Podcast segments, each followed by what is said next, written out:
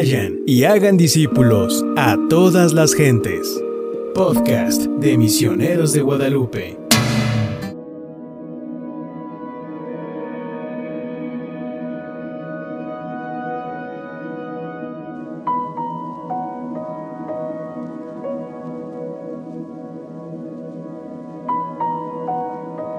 ¿Qué tal, queridos padrinos y madrinas? El día de hoy estoy con ustedes, Héctor Javier Cortés Tornel. Es para mí un gusto compartirles desde mi experiencia y desde mi vivencia de fe lo que el Señor nos quiere compartir en este trido pascual, lo que significa eh, como cristianos el centro de nuestra fe, eh, se expresan estas celebraciones y, todo aquello que nosotros podemos adquirir como regalo de Dios desde su revelación. Entonces eh, nos disponemos con una oración y decimos en nombre del Padre, del Hijo y del Espíritu Santo. Te pedimos Señor que en este momento nos ayudes a comprender aquello que tú nos quieras decir, que seas tú el que venga a nuestro corazón, a nuestra mente, iluminarnos, para que todo lo transmitido sea para bien nuestro y de tu iglesia, para bien de un mundo más humano, para el bien de nuestra hermandad y para vivir eh, a tu lado y para vivir correctamente, pues este trido pascual, esta celebración tan importante que es el centro de nuestra fe como cristianos. Bueno, pues nos disponemos entonces ahora y, pasamos a, una pequeña presentación, la cual nos va a ayudar y nos va a iluminar para ir reflexionando en torno a este tema. ¿Ok? Y bueno, entonces el, el, tema que tenemos el día de hoy es el triduo pascual. Vamos viendo este, un poquito en qué, en qué va a consistir este. Y pasamos a la diapositiva 2, que dice que celebramos. Y bueno, eh, en este triduo la iglesia celebra solemnemente los misterios más grandes de nuestra redención, con celebraciones especiales, haciendo memoria a su Señor crucificado, sepultado y resucitado entonces, eh, vamos a acompañar a Jesús en estas celebraciones, vamos a ser testigos de lo que Él vivió y que sigue viviendo y que nosotros estamos invitados a, vivir junto con Él. Pasamos a la, a la diapositiva número 3. Y bueno, sin embargo, vale la pregunta o vale, vale preguntarnos por qué muere Jesús. Eh, es decir, sabemos que esta celebración del Triduo Pascual comienza con la última cena y después va a morir Jesús, este acto dramático para nuestra salvación. Y comúnmente cuando nos preguntamos el por qué, podemos encontrar algunas respuestas muy cortas que desde una perspectiva eh, eh, puede, puede sonar a veces hasta, hasta mucho. Es decir, no nos explican verdaderamente el significado de, de este Triduo Pascual. Por ejemplo, cuando nos preguntan por qué muere Jesús, algunos o la, o la respuesta que se nos viene a la mente inmediata es que muere por amor a nosotros. también una respuesta inmediata es para liberarnos del pecado, para liberarnos de la muerte, de la esclavitud, para darnos la vida eterna, etc. Pero bueno, lo que originalmente sabemos de los días santos es que el jueves es el lavatorio de pies, el viernes es la muerte de Jesús y el sábado celebramos la resurrección. Pero les decía, estas explicaciones son muy cortas y pues a veces también cuando nos las preguntan no parecen tan convincentes. Habría que ver la manera de explicarlas desde una perspectiva más convincente, desde una perspectiva más amplia. Y es aquí donde quiero que empecemos a reflexionar en torno a lo que celebramos este trido pascual. Pasamos a la diapositiva número 4. Y bien, la muerte de Jesús y todo el drama de la Pascua no es un fin en sí mismo que es lo que venimos comentando. No podemos hablar del triduo pascual como un evento aislado de la vida de Jesús, porque si analizamos el hecho del triduo como un evento aislado de la vida de Jesús, no parece tener un gran sentido. Es decir, ¿qué Dios tendría como finalidad solo venir al mundo a morir? ¿Por qué la muerte se ve como algo necesario, pero sin relación a la vida pública de Jesús? Esto, estas creo que son las preguntas fundamentales para poder entonces ampliar nuestro, nuestro horizonte de sentido del trido pascual. Es decir, vamos a analizar que el trido pascual toma sentido cuando entonces vamos a la vida de Jesús, nos acercamos a su vida pública, nos acercamos a lo que Él comparte, a la experiencia, a la experiencia que tiene con el resucitado. Pasamos entonces a, la, a la siguiente diapositiva. Cuando hablamos de la Pascua, hablamos de toda la vida de Jesús. Eh, esto quiere decir que recordemos las acciones que Jesús tuvo en su vida pública. Analizamos que Jesús en su vida pública curaba enfermos, eh, a veces estas eran en día sábado, situación que, complicaba mucho la, la, creencia judía del tiempo. Jesús expulsaba demonios, comía con las personas desplazadas de la sociedad y también Jesús explicaba a Dios en parábolas. Era la manera en la que él se acercaba a la gente sencilla. Y bueno, ¿qué tienen en común todos estos elementos y los elementos que nosotros podemos ver también en los evangelios? Toda su práctica y, toda su vida. Entonces, todos estos elementos en su conjunto son lo que Jesús llama el reino de Dios. Y, pasamos a la siguiente diapositiva. Y bueno, ¿qué es el reino de Dios? Eh, el reino de Dios eh, es un reino en el cual, aunque suene un poco redundante, el soberano es Dios. Sin embargo, este soberano no busca enriquecerse a sí mismo, busca que los últimos, los que sufren, que ya no sufran, sino que iban dignamente. Busca que aquellos que no son aceptados a nivel social ahora lo sean. En el Evangelio tenemos el caso de Mateo y Saqueo, por ejemplo, considerados traidores por los judíos, vendidos al imperio romano. Estos casos son muy iluminadores porque si vamos entonces a analizar su, historia de vida, aquel que recaudaba fondos para el imperio romano, pues era alguien que estaba en contra de, los judíos, ya que los judíos estaban sumisos a, los romanos, es decir, eran gobernados por los romanos. La clase sacerdotal alta judía había pactado con el imperio romano y pues llevaban de alguna manera la situación en paz. Pero estos que habían traicionado su creencia por trabajar para el imperio romano, pues eran considerados traidores y no eran bien vistos en la sociedad judía. Tenemos pues que el reino de Dios tiene como preferencia a estos pobres, a los materialmente. Por ejemplo, el caso de, estos, de estos pescadores que son gente sencilla, el caso de los enfermos. En el Evangelio vamos a escuchar, vamos a leer muchos casos, como el caso del paralítico, como el caso de los leprosos, como el caso del tullido. Entonces esta gente pobre, incluso los que no tienen para comer, es decir, aquellos que no son aceptados también en la sociedad, como el caso de Mateo y Saqueo ya mencionado. Entonces el reino de Dios es esta buena nueva, es esta esperanza que llega para todos. Es decir, la sociedad no te acepta, es decir, la religión te ha puesto una carga muy pesada. A veces vivimos con paradigmas o imágenes de Dios que no son reales. Y el reino de Dios tiene esta finalidad, hacer ver que Dios quiere reinar con nosotros, que aquellos que perdieron su dignidad de personas la recuperen, que aquellos que no son aceptados por los demás, para Dios sí son aceptados. Y de ahí es bueno partir, porque entonces vamos a ver qué implica esto para la vida de Jesús y las consecuencias que va a traer, que precisamente es lo que vamos a celebrar en nuestro triduo pascual. Pasamos pues a la siguiente diapositiva, que es la número 7.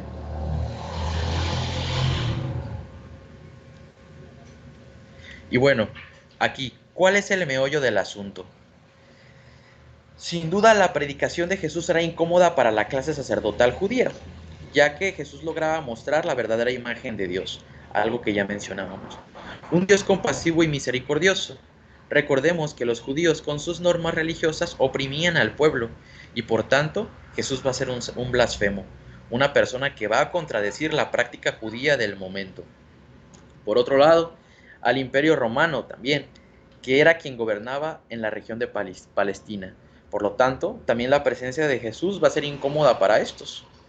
Ambas estructuras no eran beneficiadas de un Jesús que despertaba al pueblo, los hacía conscientes de su dignidad de hijos de Dios, los hacía conscientes de que la opresión, de que la esclavitud, de que el pecado no era una cuestión de que podía imponer la clase alta, sino que era una cuestión de Dios. Dios venía a liberarlos. Dios venía a romper con esas estructuras que no dejaban vivir al pueblo sencillo, que no dejaban vivir a la mayoría de la sociedad, estos que vivían oprimidos. Entonces, el meollo del asunto, y esto es muy importante porque con esto vamos a entender por qué a Jesús lo van a tratar mal después, sobre todo cuando va a Jerusalén, eh, es que estas estructuras, pues no, no les convenía lo que Jesús hablaba, para ellos no era algo bueno, porque definitivamente estaba alterando su poder, estaba contradiciendo lo que ellos mandaban y la manera en la que dominaban a toda la clase social. Y bueno, pasamos con esto a nuestra siguiente diapositiva, la número 8. Y aquí encontramos esta diapositiva de por qué muere Jesús, que es lo que venimos diciendo, porque a las estructuras de poder no les convenía que Jesús hablara, no les convenía que Jesús regresara a las personas su dignidad de hijos de Dios, no, no les convenía que el pueblo tomara conciencia.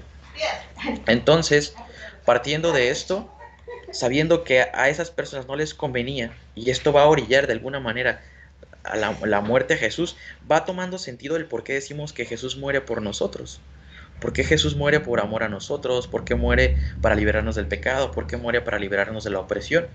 Porque la muerte de Jesús entonces es la consecuencia de la, de la implantación de su reino. Es la consecuencia de Él enseñarnos qué es verdaderamente lo que Dios quiere para nosotros. Pasamos a la diapositiva número 9. Y, este, y antes de pasar a nuestro corte comercial, me gustaría entonces que siguiéramos un poquito eh, estos, estos lineamientos, haciendo conciencia de lo que es el reino de Dios. Si nosotros hacemos conciencia de lo que es el reino de Dios, entonces vamos a hacer conciencia de qué es lo que Jesús me pide vivir, de qué es lo que Jesús vino a, compartir en el pueblo. Es decir, Pensemos en todas las dificultades y las opresiones que había en los tiempos de Jesús. Una de ellas era la pobreza, una pobreza impresionante. La mayor parte de la población era pobre. La riqueza se mantenía solamente en el estrato en el estrato alto de la religión judía, en la clase sacerdotal, en el estrato alto pues del imperio romano. Entonces una gran parte de la población sufría, una gran parte de la, de la población era rechazada. Entonces aquí es donde a, vamos a encontrar que Jesús hablaba a favor de unos muchos, a favor de los que sufren. Aquí vamos a encontrar entonces que la principal función de Jesús y el amor a su reino va enfocada para todos, pero principalmente para aquellos que la están pasando mal. Ahora viene entonces la pregunta para nosotros. ¿Yo la estoy pasando bien? ¿Será que entonces eh, yo no estoy siendo víctima de, de alguna opresión? de alguna estructura. Sí, a lo mejor socialmente vivimos, vivimos bajo estructuras políticas y sociales, pero vámonos eh, a lo primordial, en mi estructura familiar, por ejemplo. Yo ya asumí el reino de Dios, yo ya hice consciente de que estoy sufriendo algunas circunstancias en mi vida familiar, en mi vida de estudiante, en mi vida laboral, circunstancias que sin duda alguna no son una cruz, Jesús ya, Jesús ya va a pagar con una cruz, sino son circunstancias que nosotros tenemos que dejarlas, ver la manera en la que esa opresión vaya desapareciendo, porque Jesús era lo que quería, porque Jesús entonces habla por esas personas. Es hora de que vayamos haciendo conciencia un poco de cómo esas estructuras no me hacen bien a mi vida y que a través de estas entonces, una vez liberándome de estas, voy a vivir también o voy a encontrarle más sentido a esta celebración del triduo pascual, porque entonces la parte celebrativa es verdaderamente aquello que yo estoy viviendo. Es como si mi vida va avanzando de lado al lado de la parte celebrativa. Es como si yo no viviera una incongruencia, porque entonces lo que yo estoy viviendo en mi Eucaristía, lo que yo estoy viviendo en mi, celebración del Triduo Pascual, pues va tomando sentido porque mi vida diaria la estoy viviendo conforme a los ideales de Jesús, conforme a los ideales en los que, los que Jesús vino en aquel tiempo al, mundo a liberar a, a los que la están pasando mal. Y claro, pues nosotros desde nuestra humanidad podemos encontrar estas circunstancias. Pasamos entonces ahora sí a, un breve corte comercial y vamos a continuar con el sentido de nuestro triduo pascual. Vamos a encontrarle sabor precisamente a, esta, a esta fiesta que no la podemos ver como elementos aislados, es decir, no podemos ver un jueves santo, un viernes santo y un sábado santo, sino que tenemos que ver la fiesta de la Pascua como, como esta unión, como esta unificación. En pocas palabras, es una sola celebración dividida en tres partes. Y a continuación ahorita pasaremos a, a, a explicar eso en un momento más. Vamos con nuestro corte comercial.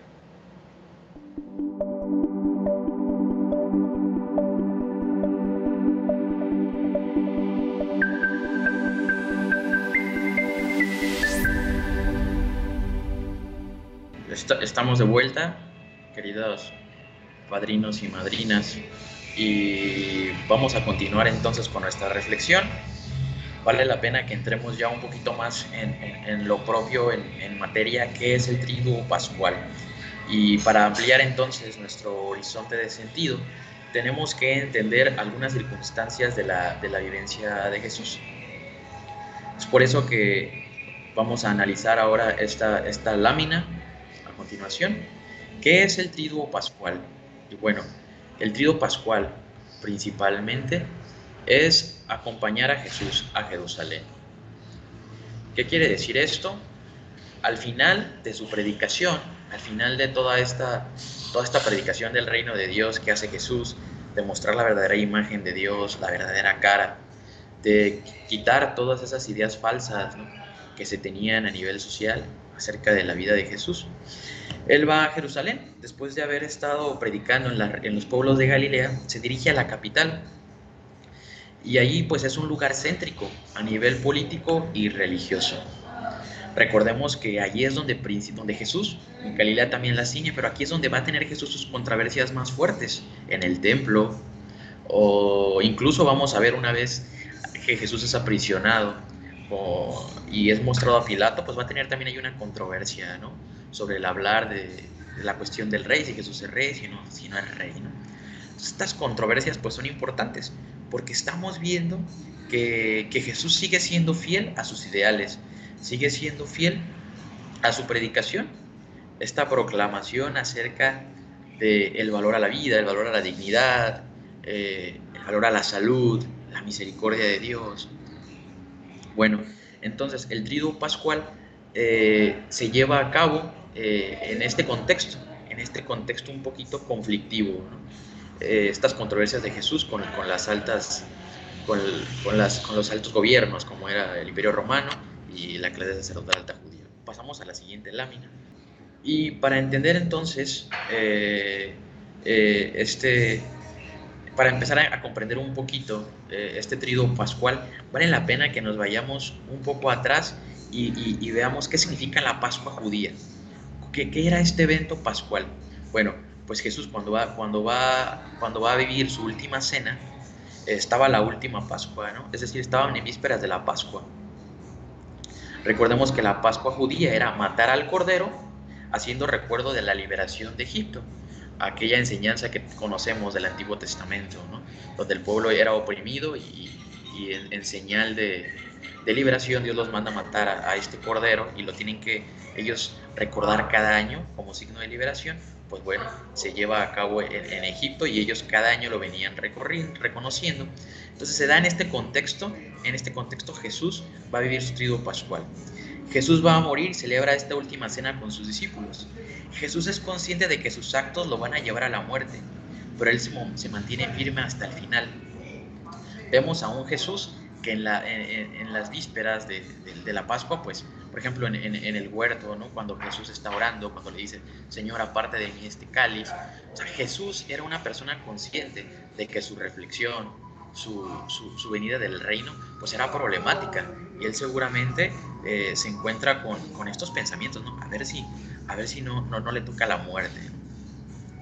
Eh, en, este trigo, en este trigo, pues, hablando ya eh, de, de, pasando de la, del culto judío a nuestra celebración, los misterios son, que son los misterios más grandes de nuestra redención, de celebraciones especiales, vamos a hacer memoria entonces al Señor crucificado, sepultado y resucitado.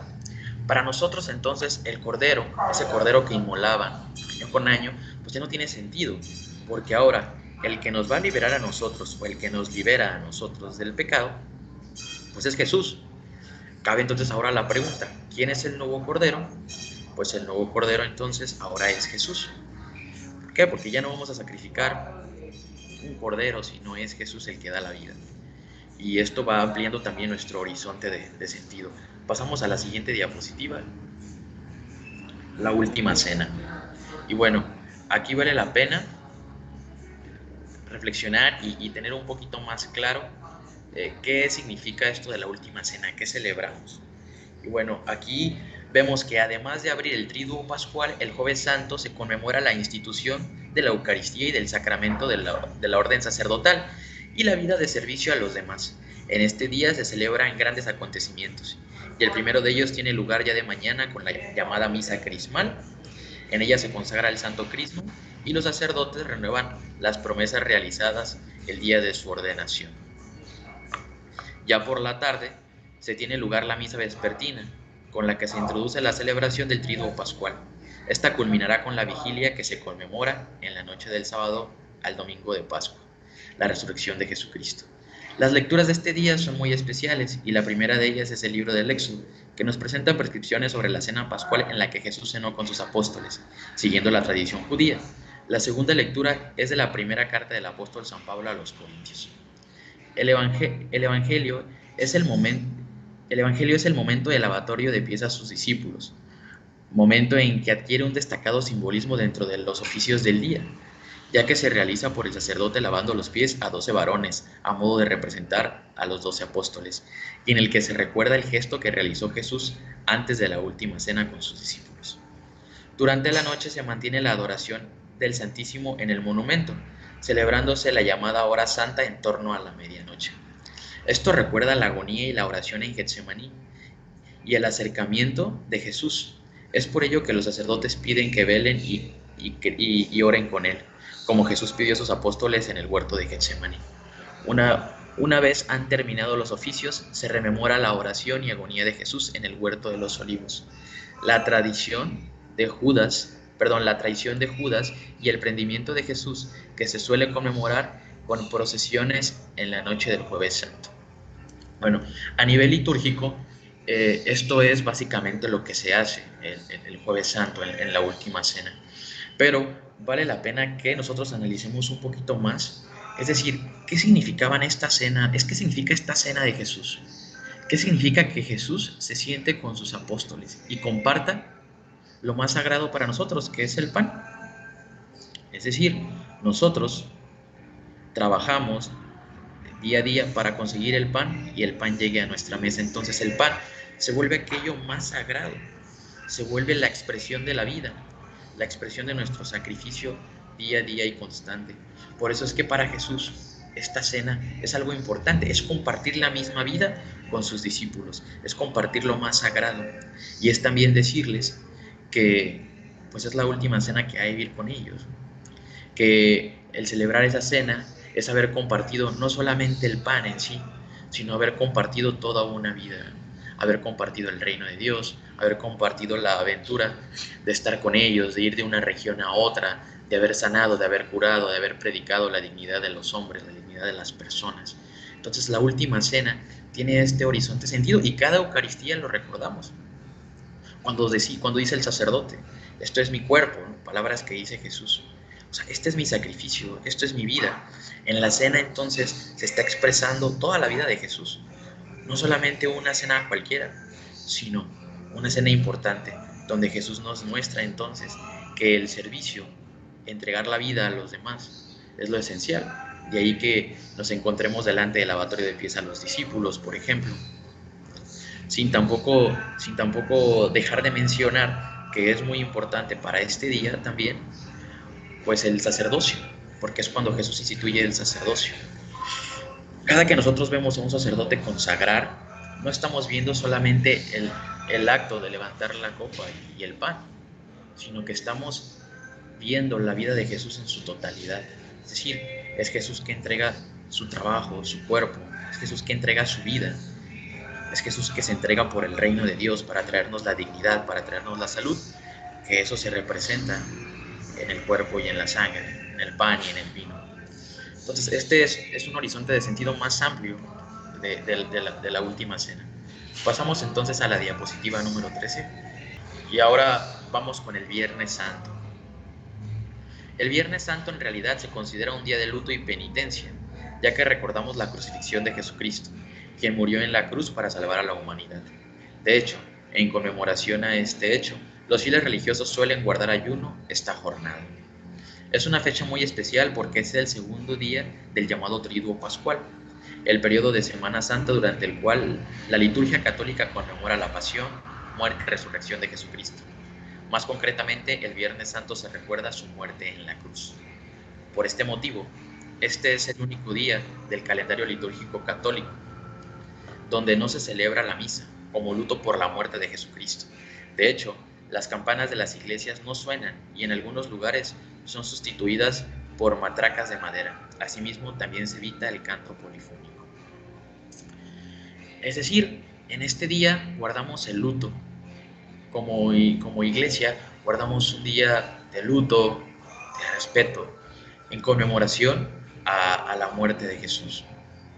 Es decir, si nosotros nos ponemos a analizar, pues guardamos a final de cuentas actividades o hacemos actividades eh, en orden a, una piedad, en orden a un arrepentimiento, en orden a un dolor. ¿Por qué? Porque se fue alguien querido para nosotros. Eh, e, este dolor va a cobrar sentido. Este dolor no va a quedar en dolor. ¿Por qué? Porque si Jesús ya nos trajo y nos enseñó cómo debemos vivir, nos enseñó qué es el reino de Dios, este luto se va a convertir después en alegría. No, no, podemos dejar de resaltar que entonces este Viernes Santo sabemos que Jesús muere por estas controversias que, ha habido, porque la vida de Jesús pues era conflictiva para uno.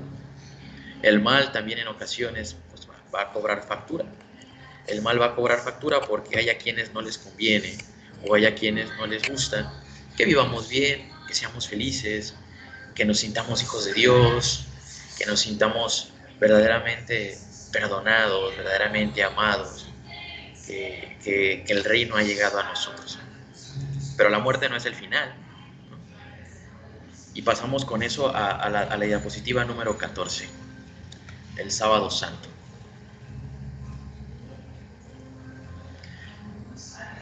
La, la, celebración de la vigilia pascual en la noche del sábado santo es la más importante de todas las celebraciones cristianas, porque conmemora la resurrección de Jesucristo. La vigilia, que significa pasar una noche en vela, cobra un sentido especial en la víspera pascual, porque recuerda el pasaje bíblico de Marcos, en el que un grupo de mujeres llegan a ese sepulcro para terminar de embalsamar a Jesús, pero no encuentran su cuerpo. Luego un ángel se aparece y les dice, y les dice, buscan a Jesús el Nazareno, no está aquí, ha resucitado. Decidles a sus discípulos que vayan a Galilea y allí lo verán. Esta resurrección es la que nos enseña a nosotros, más claramente que nada, el cumplimiento de las palabras de Jesús en nuestra vida. Así como Jesucristo murió y al tercer día resucitó, así el cristiano muere en Cristo, así el, cristiano que muere en Cristo también resucitará al fin de los tiempos. Esto es importante, ¿por qué? Porque si nosotros vamos analizando nuestra vida, debemos de ir compartiendo con Jesús estos días. Es decir, unirnos primero el jueves santo a este pan. A este pan, ¿por qué? Porque el reino de Dios llega a nosotros. El viernes entonces nos toca acompañar a Jesús a la muerte. ¿Por qué? Porque morimos al pecado. El reino ha llegado a nosotros.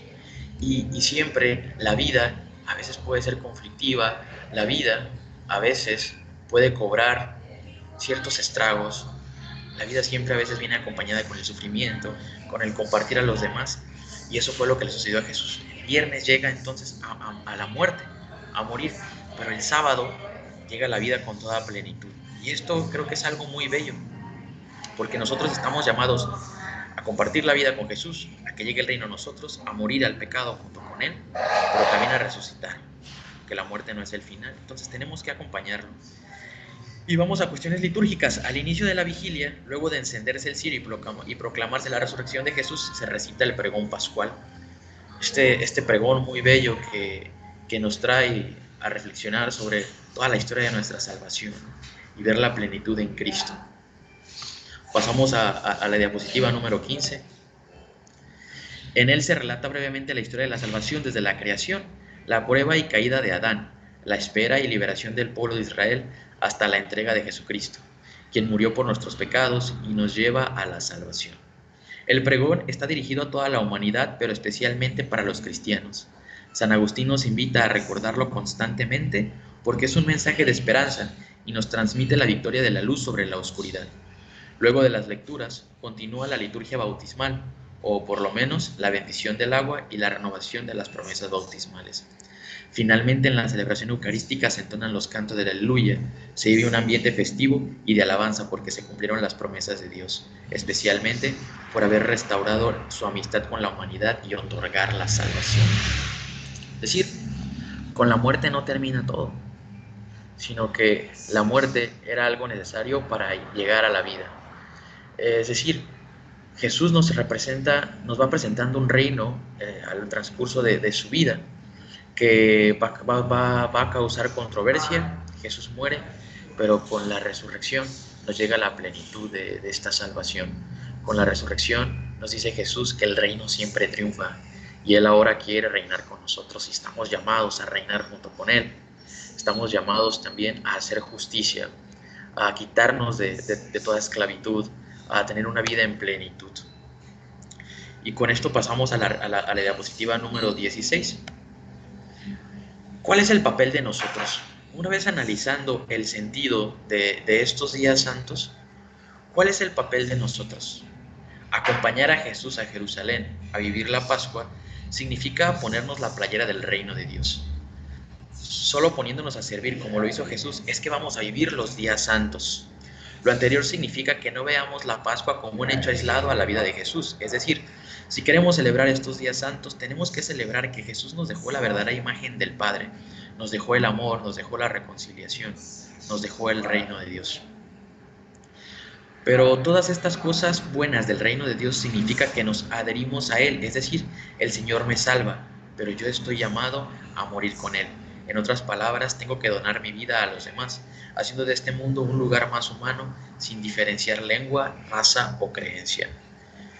Es decir, morir significa adherirme también al proyecto de Dios, llevar el reino a las últimas consecuencias, llevar este amor, llevar esta misericordia, llevar esta plenitud a todos los lugares donde haya sufrimiento, llevar eh, este, este, este gran don donde, donde están los últimos, donde están aquellos que carecen de vida. Eso es morir, morir a mí mismo, morir a mis complacencias, o morir a veces a mi estado de confort y verdaderamente preguntarme qué puedo hacer por los demás. Pasamos a la diapositiva número 17 ahora y resucitar con Jesús. Si ya vimos el, sentido de, de morir con Jesús, ahora ¿qué significa resucitar con Jesús? Significa que yo ya me adherí al reino. Amo, he muerto a una vida antigua porque los demás, los que sufren, también son mi prioridad. He salido del egoísmo, he salido de mí mismo mi vida se transforma, se transformó espiritualmente. Y la muestra está en que ahora vivo para los demás. Eh, eh, ahora resucito con Jesús. Continúo llevando ahora la obra a los demás, el reino a los demás. Hago justicia ahí donde no la hay. Así resucitaremos con Cristo. ¿Por qué? Porque sabemos que siempre la vida va a triunfar donde, donde existe el mal. Porque sabemos que resucitar significa que todo este sufrimiento que, existe, toda esta muerte que hay, a la que, a la que yo no fui, a la que, a la que ya yo no me hice, a la que a la que yo no rechacé, sino que me atreví a estar ahí en esos momentos, ahora me toca disfrutar del reino. Ahora me toca resucitar con Jesús. Ahora me toca estar continuamente viendo cómo el reino de Dios se apropia de mi vida, cómo el reino de Dios se apropia también de la vida de los demás. Y creo que básicamente este es el horizonte de sentido que deberíamos nosotros de tomar, de tomar en cuenta para, para nuestra liturgia. Pasamos ahora a la, a la diapositiva número 18. Ah, ya está la diapositiva número 18. La liturgia de esta celebración de la Pascua, porque el trido pascual es una sola celebración dividida en tres partes, es una manera de celebrar que me uno a Jesús y a sus ideales. Entonces, si tomo las actitudes de Jesús, verdaderamente estoy celebrando. Y esta liturgia es verdaderamente una celebración en la cual participo plenamente y me uno con toda la iglesia, celebrando la salvación de Dios, pues el reino de Dios se ha implantado en este mundo. Eso es algo muy bello porque en cada, en cada Eucaristía, por ejemplo, en cada celebración litúrgica, sabemos que no estamos solos, sabemos que estamos también unidos a todas las celebraciones en todas partes del mundo, de donde están los cristianos, donde somos una sola iglesia, donde este reino de Dios tiene que implantarse universalmente, donde la victoria de Jesús es algo que tiene que estarse renovando, que tiene que estarse recordando. Y con esto eh, termina eh, lo que podemos nosotros reflexionar en torno al triduo pascual. Y, vale la pena que, siempre nos preguntemos, eh, ¿por qué este triduo pascual tiene sentido con, con, el horizonte de toda la vida de Jesús? No podemos nosotros solamente celebrar el triduo pascual si no nos adherimos al reino de Dios, si no miramos la salvación que Jesús hace cuando está con sus apóstoles, sanando, curando enfermos, llamando a la vida. Entonces, acompañando a Jesús en toda esta vivencia, es como nosotros vamos a disfrutar de una manera más plena la liturgia, porque entonces el reino se está cumpliendo en nosotros y también lo estamos llevando a los demás. Y es lo que celebramos en esta liturgia. La muerte no nos ganó, sino que la vida siempre triunfa, porque la vida es Dios y Él resucitó para darle sentido a nuestra vida. Por eso no hay que estar tristes, no hay que estar enojados, no hay que estar eh, hundidos en un pozo, sino siempre recordar este, este horizonte de alegría, saber que Jesús vino para salvarme y saber que ahí está el centro de mi vida. Por eso la resurrección es una experiencia de fe, es algo que tiene que acompañarme en mi día a día, es algo que tengo que llevar a, a los demás. Y bueno, ahora sí con esto pasamos a un corte comercial y vamos a regresar después para una pequeña reflexión.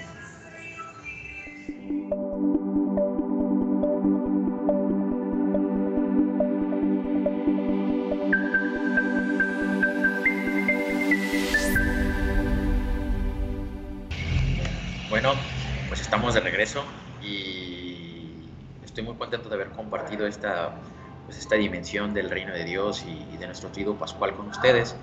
Y antes de terminar, me gustaría que reflexionáramos, que, tuviéramos un pequeño momento de reflexión.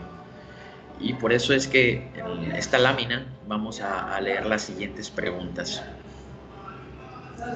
Y la primera nos dice, ¿vivo verdaderamente en continua conversión. Soy consciente de que la liturgia pascual no se reduce a lo litúrgico, sino que tiene que hacerse vida. Eh, creo que esta es, una, es, una, pregunta muy importante, porque a veces podemos eh, volvernos católicos, podemos volvernos cristianos de culto únicamente. Es decir, siento que voy a la celebración del Trido Pascual, incluso a la Eucaristía, que es el centro de mi fe, pero mi vida se reduce a un acto cultico, es decir, soy una buena persona porque he ido ¿no? y cumplí con lo, que, con lo que se me pide, cumplí con, con, la, con la celebración litúrgica.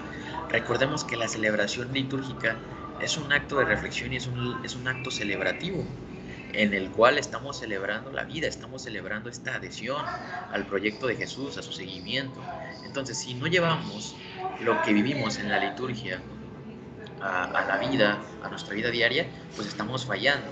Mismo si nuestra vida eh, está por ahí fallando, hay diferentes circunstancias en las que no estoy pudiendo eh, ponerme eh, al servicio de Jesús, estoy teniendo varias trabas en mi vida y, no estoy haciendo las cosas tan bien, pues tiene que esto llamar mi atención porque la liturgia es vacía, la liturgia no tiene sentido.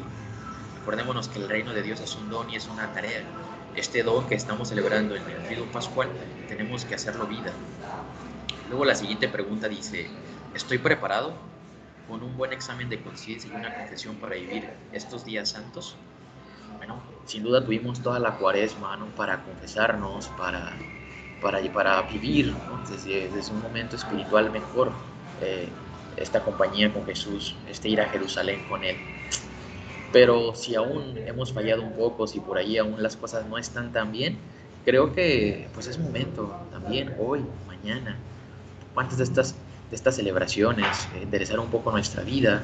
A lo mejor hemos avanzado mucho en nuestro caminar cuaresmal, pero hay, otra, hay otras dos, tres cositas que hemos analizado en nuestra vida personal que no están tan bien. Bueno, es momento de preguntárnoslo y seguir haciendo un examen de conciencia. Eh, recordemos que la cuaresma y estos días de, de Trido Pascual son una oportunidad para cambiar, pero una oportunidad de cambiar para siempre, no mientras celebramos estos días, sino Jesús quiere que seamos salvos, quiere que estemos sanos, quiere que vivamos bien, que seamos felices, que seamos plenos diario, no nomás durante estas, estas celebraciones. Por eso la necesidad de hacer un buen examen de conciencia y una confesión para estos días. Y bueno, como última pregunta tenemos, ¿el reino de Dios verdaderamente lo vivo en mi día a día? Bueno, el reino de Dios fue, eh, lo que vino Jesús a compartir. Por eso, por eso es que él, él va a caminar, allí va a entregarse, por eso es que Él llega hasta la muerte. Por eso es que tendríamos que pensar si, si verdaderamente estamos acompañándolo, si ese reino llega a mí, si ya llegó a mí, si lo sigo viviendo en el día a día. Vale mucho la pena entonces que no nos conformemos con lo que ya hemos vivido en estos días de cuaresma, sino que vayamos a revisar un, poquito los evangelios, vayamos a leer los textos un poco antes de, de las celebraciones litúrgicas, los meditemos, los reflexionemos, eh, veamos eh, qué podemos sacar de provecho de, de, esa reflexión, veamos qué podemos compartir, veamos qué tan preparados vamos a, a esa celebración. ¿no? Yo pienso que si nosotros queremos ser verdaderos cristianos, si queremos acompañar a Jesús en cada momento, pues no podemos renunciar a, esta dimensión del reino de Dios y acompañarlo hasta las últimas consecuencias. Creo que con esto culminamos nuestra, nuestro, nuestro video chat de la esperanza el día de hoy. Espero que haya dado mucha esperanza verdaderamente a, a nuestra vida cristiana y que verdaderamente pues esta esperanza nunca termine sino que siempre estemos esperando este, este reino de Dios y estemos esperando que Dios viva en nosotros día a día. Y bueno, terminamos con una oración en nombre del Padre, del Hijo y del Espíritu Santo.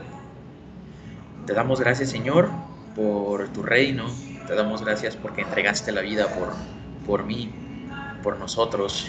Gracias porque eh, llevaste estos ideales de la vida hasta sus últimas consecuencias, hasta la muerte nos enseñaste que el pan es en donde está expresado todo tu sacrificio, donde en el pan están entregadas nuestras vivencias, nuestro esfuerzo diario, nuestra entrega. Y también nos enseñaste que el mandamiento del amor es lo más grande que tenemos. Gracias por enseñarnos que los ideales de vida tienen que ir incluso hasta la muerte. Ese Viernes Santo tú nos lo enseñas. Ayúdanos a vivir con respeto ese día, acompañarte a la cruz, a renunciar a nosotros mismos y también unirnos a tu cruz, vivir unidos a ti ese día. Y también gracias por resucitar, gracias por estar con nosotros, por seguirnos dando esperanza, por esperarnos allá en tu reino, allá en el cielo, porque algún día vamos a resucitar allá contigo, pero también esta resurrección se tiene que vivir en el hoy, con mi vida y con mis obras. Gracias por por la iglesia que nos deja, Señor. Gracias por, tantos dones, gracias por tantas gracias. Te pedimos por aquellas personas que aún no se acercan a ti, por aquellas personas que aún están sufriendo, para que nos ayudes a nosotros ser heraldos de, de esta fe, a ser enviados tuyos. Te lo pedimos a ti que vives y reinas por los siglos de los siglos. Amén. En nombre del Padre, del Hijo y del Espíritu Santo. Pues muchas gracias por todo, queridos padrinos y madrinas, y por todas las personas que nos escucharon. Y nos seguimos viendo en estos, en estos chats de la esperanza para que sigamos compartiendo nuestra fe y sigamos reflexionando y que nuestra vida sea cada vez más plena. Que Dios los bendiga. Un abrazo eh, en todas partes donde nos están sintonizando. Hasta luego.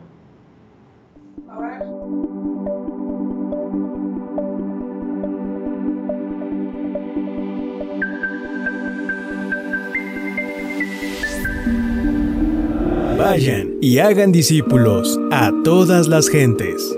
Podcast de Misioneros de Guadalupe.